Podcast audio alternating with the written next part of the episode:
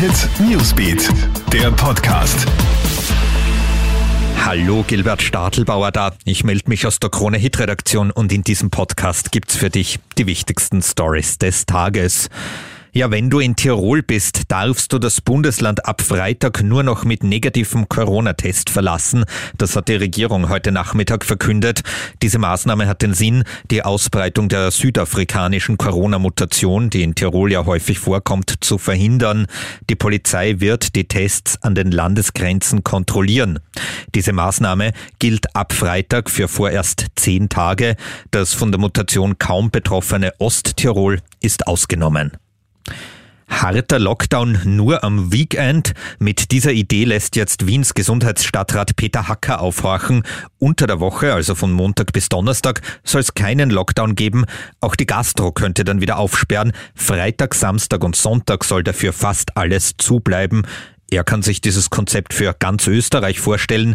Allerdings kommt dazu schon ein Nein, selbst von der Gastronomie. Die Polizei spricht von einem Wunder. Ein 16-jähriger Bursche aus Kenia hat im Fahrwerk eines Frachtflugzeugs einen Flug von London in die Niederlande überlebt und das bei eisigen Temperaturen. Normalerweise erfriert man da oder stirbt an Sauerstoffmangel, so ein Polizeisprecher.